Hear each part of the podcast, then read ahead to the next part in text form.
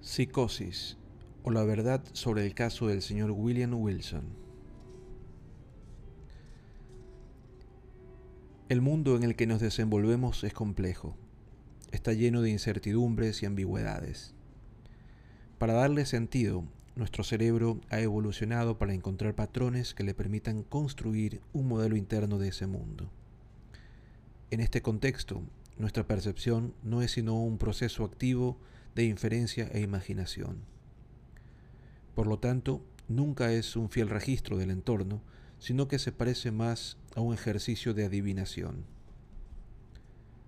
Psicosis es un término amplio que se define como una experiencia de pérdida de contacto con la realidad, cuyas características principales son las alucinaciones y los delirios.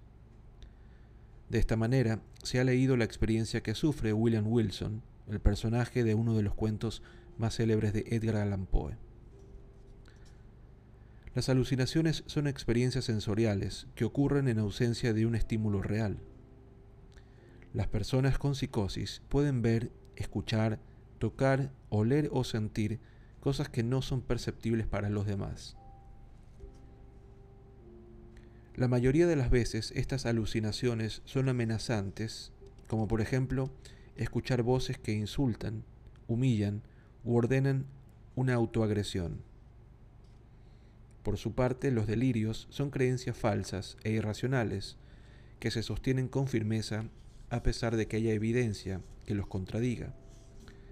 Por ejemplo, sentir que se es perseguido o que se envían mensajes secretos a través de la radio, la televisión o los diarios, o pensar que se tiene un poder especial y se viene a salvar el mundo o creer que se tiene una enfermedad terminal a pesar de estar sano. Las alucinaciones y los delirios aparecen como reales para la persona que los experimenta y muchas veces causan gran malestar dado su contenido atemorizante. William Wilson, por caso, está convencido de que un ser idéntico a él lo acecha. Todo el cuento es el relato de la exasperación que padece de las conjeturas que saca y de su última determinación.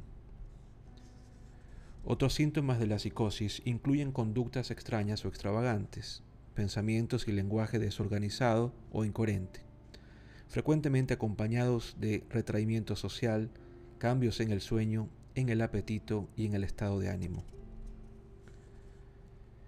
Si bien los síntomas psicóticos suelen asociarse con la esquizofrenia, también son frecuentes en el trastorno bipolar la depresión grave y algunos desórdenes de la personalidad, y pueden ocurrir en la enfermedad de Parkinson, en la enfermedad de Huntington o en algunos tipos de demencia, epilepsia y lesiones cerebrales.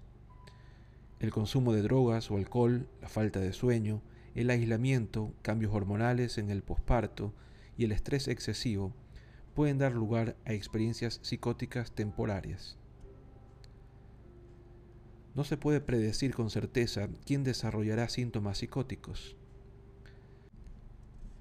Sabemos que es necesaria la interacción entre factores genéticos y ambientales que hace que algunas personas sean más vulnerables que otras. Hay quienes tienen mayor predisposición genética a desarrollar psicosis, por lo que son más susceptibles de presentar síntomas ante un bajo nivel de estrés.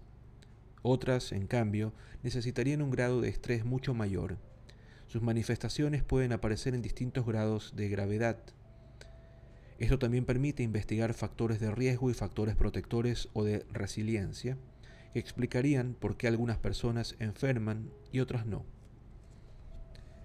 En nuestra vida nos formamos un esquema del mundo que coincide en mayor o menor medida con el de los demás. Quizá en la psicosis se construye un modelo del mundo que no es compartido por otras personas una realidad diferente que da lugar a una experiencia solitaria que causa sufrimiento. De esta manera lo vive el narrador del cuento de Poe, el propio William Wilson, quien dice,